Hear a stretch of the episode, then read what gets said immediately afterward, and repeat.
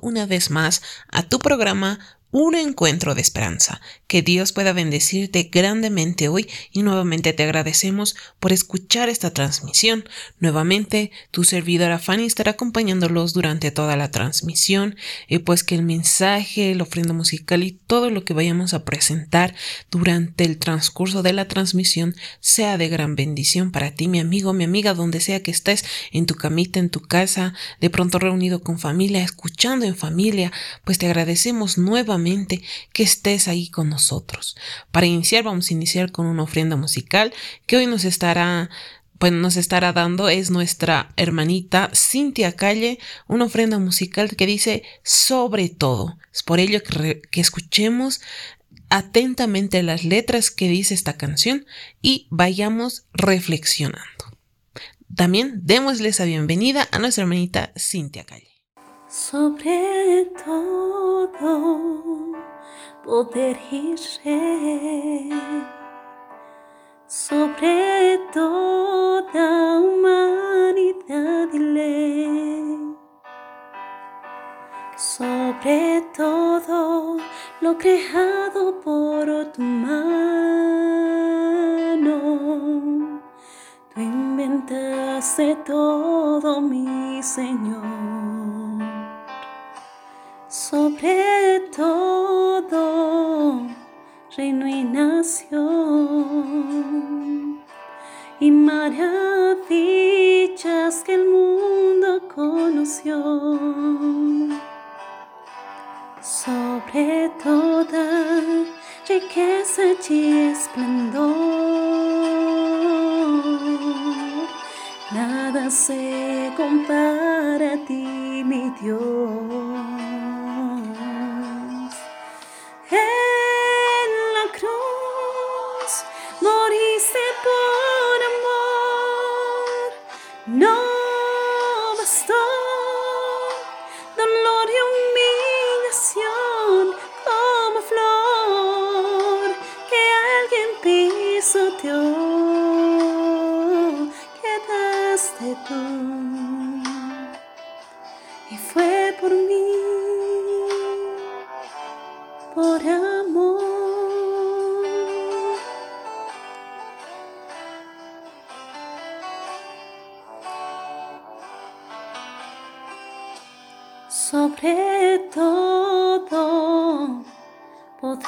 ser sobre toda humanidad ley, sobre todo lo creado por tu mano. Tú inventaste todo, mi Señor, sobre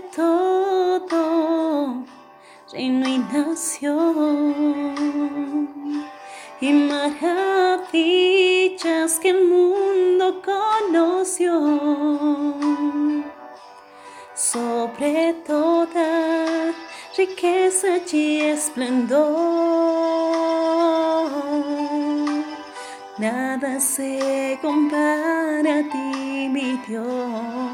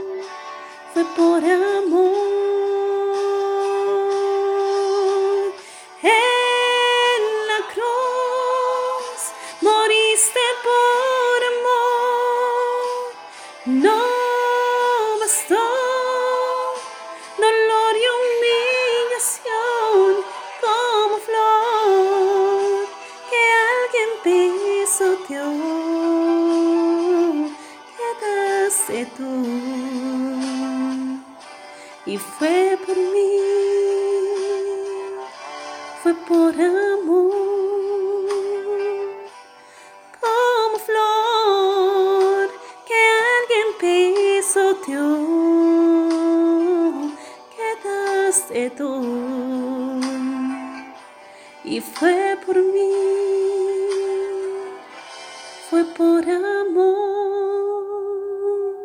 Hermanita Cintia, por habernos dado esa ofrenda musical tan hermosa que decía sobre todo, así como decían las letras, sobre todo reino y nación, sobre todo reino y nación y maravillas que el mundo ofreció, ¿verdad? O algo así decía, ¿verdad, mis amigos? Pues eh, no van lejos de la realidad, ¿verdad? Las letras que decían y realmente hay que reflexionar, porque hoy en día en el mundo te ofrece infinidad de placeres. Pueden ofrecerte mujeres, promiscuidad, este, este apostar, eh, muchas cosas, ¿verdad? La drogadicción, el alcohol, o sea, hay muchas, muchas cosas que el mundo te ofrece y las maravillas que incluso tú puedes quedar pasmado y puedes decir, sí, me quedo aquí y te olvidas de Dios, porque eso es lo que el diablo quiere. Olvidar, que, que, te olvides de, de, un Dios que te cuida, de un Cristo que está contigo, de un Cristo que siempre está llorando contigo aunque tú no lo sientas, de un Cristo que siempre está ahí al lado tuyo, protegiéndote, a tu familia, no solo a ti, de pronto no eres creyente, pero hasta a ti te cuida, entonces eh, Dios siempre está ahí, porque al final Dios es nuestro Padre y es Padre de todos, seas bueno, seas malo, este, de lo que seas, entonces Dios siempre está ahí cuidándote. Y otra cosa también es que la cuarentena también está dejando muchas cosas, ¿verdad? Que, ¿qué es lo que harás después de esto? ¿Será que, hay, que, que, que tú cambiarás? ¿Será que el mundo cambiará? El mundo ya ha cambiado podemos decirlo, ya ha cambiado, pero tú, ¿será que te vas a, vas a, vas a salir de ese, de ese estado de confort y cambiar? Pues eso es lo que debemos de hacer, ¿verdad? Porque hay encuestas, bueno, hay una encuesta que decía una persona, ¿tú qué harás después de esa cuarentena? Y, y ella responde, pues yo vivo sola y lo que quiero hacer es agarrar un avión e ir donde mi familia abrazarlos, porque los extraño mucho y estar sola es difícil. Por otro lado, un muchacho le responde y le dice, yo he vivido con mi familia y yo quiero pasar más tiempo con mis amigos, quiero vivir el 100%, quiero estar con ellos. Eh, y es así, ¿verdad? O sea, muchas personas tienen, después de esto voy a hacer esto, después de esto voy a hacer esto, pero lo vas a hacer junto con Dios? ¿Será esa su voluntad? ¿Será por qué está pasando esta pandemia? ¿Será que es porque necesito yo cambiar personalmente y ver y al levantar mis ojos hacia Cristo? Pues no lo sabemos. Pues hoy también tenemos un mensaje, bueno, viendo ese tipo de temas, ¿verdad? Y continuando con la transmisión anterior, hablábamos de Juan y Pedro, quienes fueron encarcelados injustamente. Pues hoy vamos a hablar qué pasó después de ellos. ¿Se quedaron ahí adentro? ¿Qué pasó? Porque al final ellos eran discípulos quienes estaban llevando la palabra, pero igual que a Jesucristo, las personas de afuera querían igual este, matarlos para que no vayan a dar el mensaje de esperanza, ¿verdad? Que Dios siempre está dando. Entonces, es como que en nuestra vida también hay ese tipo de barreras, pero para saber más de este tema vamos a invitar a nuestra hermanita Zulma Choque que nos estará dando el tema de ante el Sanedrín. ¿Qué pasó después de que estaban encarcelados Juan y Pedro? Vamos a darles esa gran bienvenida a mis amigos para que puedan darnos este, este lindo tema de mensaje de esperanza. Hola hermanos, amigos en Cristo, un placer saludarles. Hoy tendremos un día más de estudio hablaremos de la hermosa historia de cómo los discípulos comenzaron su ministerio. Todos sabemos que los discípulos eran hombres humildes, sin riquezas terrenales. El único tesoro que tenían era la palabra de Dios. Después de que, Jesús ascendió al cielo, los discípulos se llenaron del Espíritu Santo y sin temor comenzaron su misión contando los milagros y las maravillas que habían, que habían vivido junto a Jesús. Diariamente multitud de personas acudían a escuchar a los discípulos. Traían enfermos, afligidos, y también glorificaban el nombre del Redentor. Los gobernantes y los sacerdotes veían que Cristo era enaltecido más que ellos y esto les molestaba. No pudieron callar a los discípulos y entonces, en su enojo, se unieron a los saduceos y a los fariseos y decidieron enviar a Pedro y a Juan a la cárcel con falsas acusaciones. Pero los discípulos no estaban asustados ni estaban temerosos. Ellos tenían mucha confianza en Dios. Vamos a leer el por qué. Vamos a leer Juan 15:20. Dice, Acordaos de la palabra que yo os he dicho, el siervo no es mayor que su Señor. Si a mí me han perseguido, también a vosotros os perseguirán. Si han guardado mi palabra, también guardarán la vuestra. Ellos tenían la firme confianza, la firme certeza de que estaban viviendo lo que su maestro había vivido. Eh, Jesús fue perseguido y a los discípulos también los persiguieron, los encarcelaron. Mientras Pedro y Juan estaban en la cárcel, Dios envió un ángel para sacarlos de ahí. Les dijo, vayan a predicar al templo. Y Pedro y Juan sin temor fueron a predicar al templo. Y en el templo comenzaron a hablar sobre la resurrección de Cristo, sobre la ascensión. También empezaron a, contar el milagro que ellos habían vivido al ser sacados de la cárcel por un ángel. Esto, esto llegó a oídos de los sacerdotes en el Sanedrín, quienes estaban reunidos mandaron a traer a, Pedro y a Juan con la firme decisión de poder matarlos, al igual que habían hecho con Jesús. Había un sacerdote, un hombre justo, Gamaliel, el cual les dijo, varones de Israel, ¿acaso no vino, no vino un hombre llamado Teodas diciendo que era alguien? Y a él le siguieron muchas personas, pero cuando él murió, desaparecieron? Pues si esto es de Dios, permanecerá, mas si es del hombre, también desaparecerá, les dijo. Entonces los miembros del Sanedrín tomaron la decisión de azotar a los, a los discípulos y liberarlos. Pedro y Juan salieron contentos. De, de ahí salieron con la decisión de seguir predicando la palabra de Dios. Ellos no tuvieron miedo ni temor, salieron con paz. Vamos a leer Juan 14, 27, que dice, La paz os dejo, mi paz os doy. Yo no, yo no os la doy como el mundo la da. No se turbe vuestro corazón ni tenga miedo. Esas palabras la llevaban en su corazón porque Jesús les había dicho, mi paz os dejo, no la que el mundo te da, sino la paz que yo doy, que es en el corazón. Entonces tenemos que, cuando nosotros nos sintamos afligidos, nos sintamos eh, tristes, con problemas, recordemos este texto, Juan 14, 27, que nos dice, mi paz te dejo, no la que te da el mundo, sino la que nos da nuestro Dios que a pesar de problemas podemos estar siempre tranquilos, confiados en que Dios siempre nos va a ayudar. También leamos Mateo 10:34 que dice, No penséis que he venido para traer paz a la tierra. No he venido para traer paz, sino espada.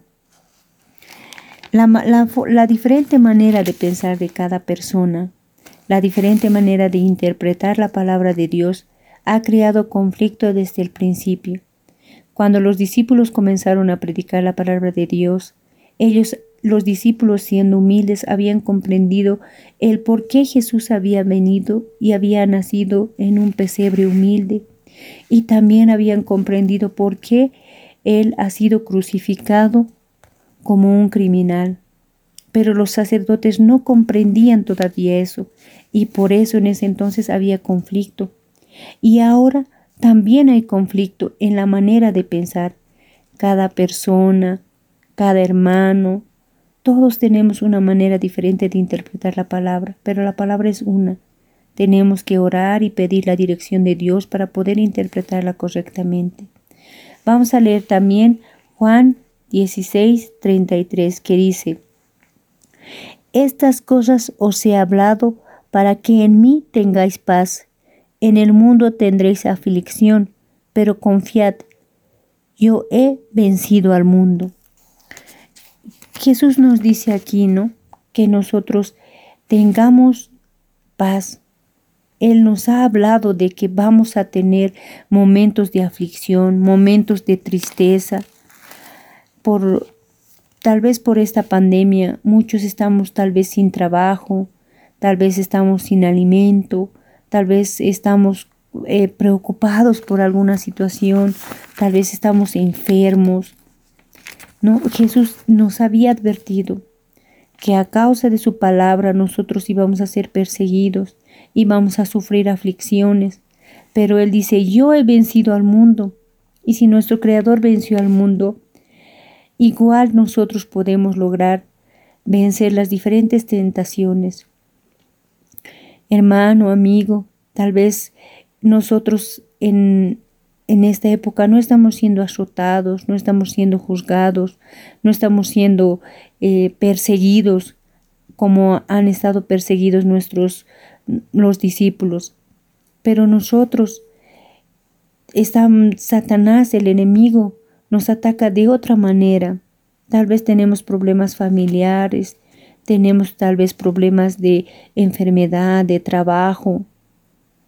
Tal vez estamos ahorita con conflictos de parejas, violencia. Solo nuestro Creador sabe. Pero Él nos dice, no, estas aflicciones van a venir, pero no tengas miedo, porque yo voy a estar ahí, yo voy a estar junto a ti. Vamos a leer Isaías 41, 41, 10. Todos vamos a leer la palabra de Dios porque Dios no nos deja no nos deja con sin esperanza, Él nos siempre tiene cosas muy buenas para decirnos. En Isaías 41, 10 dice, No temas porque yo estoy contigo, no desmayes porque yo soy tu Dios, que te esfuerzo, siempre te ayudaré, siempre te sustentaré con la diestra de mi justicia. Si hermano, hermana, estás viviendo algún, algún momento de aflicción, recuerda estas palabras. Dios siempre va a estar contigo, va a estar a tu lado y va a estar acompañándonos en los problemas que tal vez tengamos. También vamos a leer Salmo 125, 1 y 2, que dice, Los que confían en Jehová son como el monte de Sión, que no se mueve, sino permanece para siempre. Como Jerusalén tiene montes alrededor de ella, así Jehová está alrededor de su pueblo desde ahora y para siempre. Lindas promesas que Dios nos da. Los que confían en Jehová son como los montes, que no se mueven, sino permanecen. Dice, ¿no? Así como Jerusalén tiene montes alrededor de ella, así está Jehová alrededor de su pueblo que cree en él. Hermano, amigo, tú que estás escuchando, no te desanimes si estás en problemas. Dios está alrededor tuyo, cuidándote, resguardándote de tal vez un peligro mayor. Agradezcamos a Dios porque tenemos vida y tenemos aún salud. Y si estamos en problemas, agradezcámosle más, porque Él fue afligido en la tierra y tal vez nosotros también seremos afligidos, pero si nuestro Padre Celestial pudo, pudo soportar todas esas aflicciones y pudo, pudo vencer la muerte, nosotros también vamos a poder vencer la muerte. Te invito a que podamos orar y agradecer por todas las bendiciones que Dios nos ha dado. Vamos a orar. Bendito Dios, tú que moras en los cielos, te agradecemos porque tú nos dejas lindas enseñanzas de valor les diste fuerzas a tus discípulos. Ahora también te pedimos que nos des fuerzas para soportar todas las aflicciones y los peligros que puedan haber. No nos desampares jamás y siempre te vamos a pedir, Padre, que nos llenes de tu espíritu. No permitas que nada malo pueda ocurrir con los hermanos que están escuchando este mensaje. Puedas darle fortaleza y valor. Bendito Dios, no nos desampares jamás, resguárdanos, como dice tu palabra, resguárdanos para que ningún mal caiga sobre nosotros. Ayuda al mundo a vencer esta pandemia, pero Padre, siempre te pedimos que se haga tu voluntad y no la nuestra. Bendice a los hermanos que tienen problemas económicos, que tienen problemas de salud. Ayúdalos, Padre. Te pedimos fortaleza en este día. No nos desampares jamás, te lo rogamos. En el nombre de Jesús. Amén. Muchas gracias, hermanos. Que Dios los bendiga. Agradecemos a nuestra hermanita Zulma Choque por habernos dado ese mensaje de esperanza que necesitábamos, ¿verdad? Eh, hoy en día pues podemos ver mucha injusticia, podemos ver muchas diferentes cosas, ¿verdad? Pero eh, no estamos viviendo ciertas, ciertos padecimientos que Juan y Pedro habían vivido en ese tiempo, ¿verdad? Persecución, encarcelamientos injustos, eh, y lo querían matar, ¿verdad? Y, y, en este mundo también vemos ese tipo de cosas, ¿verdad? Gente envidiosa, gente que quiere dañarte, gente que, que realmente te odia y quiere hacerte algún daño, pero pues Satanás siempre está trabajando con ellos nuevamente y siempre quiere tratar de ganarte y tratar de vencerte, ¿verdad? Y peor si no estás con Cristo, a veces te sientes tan eh, solo que nadie te ayuda, o a veces eh, sientes que Dios te ha dejado solo y estás mal y sientes que no hay más salida, pero pues eh, mi hermano, mi amigo, que estás ahí, mi amiga, que estás tú escuchando esta transmisión, pues hoy te digo que sí hay esperanza y esperanza la vas a encontrar en Cristo, porque Él siempre quiere mostrarnos lo mejor y darnos lo mejor y en su voluntad y Él siempre nos ama y nos quiere. Es por ello que pues eh, siempre nos va a mostrar su camino y la guía que necesitamos de su mano. Eh, no te olvides, mi amigo, de orar y siempre pedir la protección para que Él siempre pueda cuidar y no solo la familia, también para sus amigos, de pronto hay algún familiar enfermo, puede atacarte de diferentes formas y podemos sentirnos derrotados, pero no te olvides que tienes a Cristo en tu vida y todo va a estar bien. Si Cristo está en ti, en tu corazón, pues Él va a estar, y si no, pues hoy ábrele las puertas en tu corazón para que Él pueda habitar en ti y pueda mostrarte su camino que es para bien. Mi amigo, pues este ha sido el mensaje que queremos, que queríamos compartir contigo. Te agradezco y te agradecemos por siempre escuchar esta transmisión. No olvides compartir este mensaje con otras personas que necesitan de este mensaje de esperanza, de este mensaje que les ayude a reflexionar, les ayude a vivir pa, para que también los demás puedan conocer a Cristo. También Puedes escucharnos en diferentes plataformas. Estamos en Facebook, en eBooks, en YouTube, también estamos en Anchor y además puedes seguirnos en nuestras diferentes redes sociales y en diferentes plataformas ya mencionadas. Nuevamente te agradezco que hayas escuchado esta transmisión. Te esperamos en el siguiente capítulo porque este ha sido tu programa Un encuentro de esperanza. Que Dios pueda bendecirte plenamente. Gracias. Hasta luego.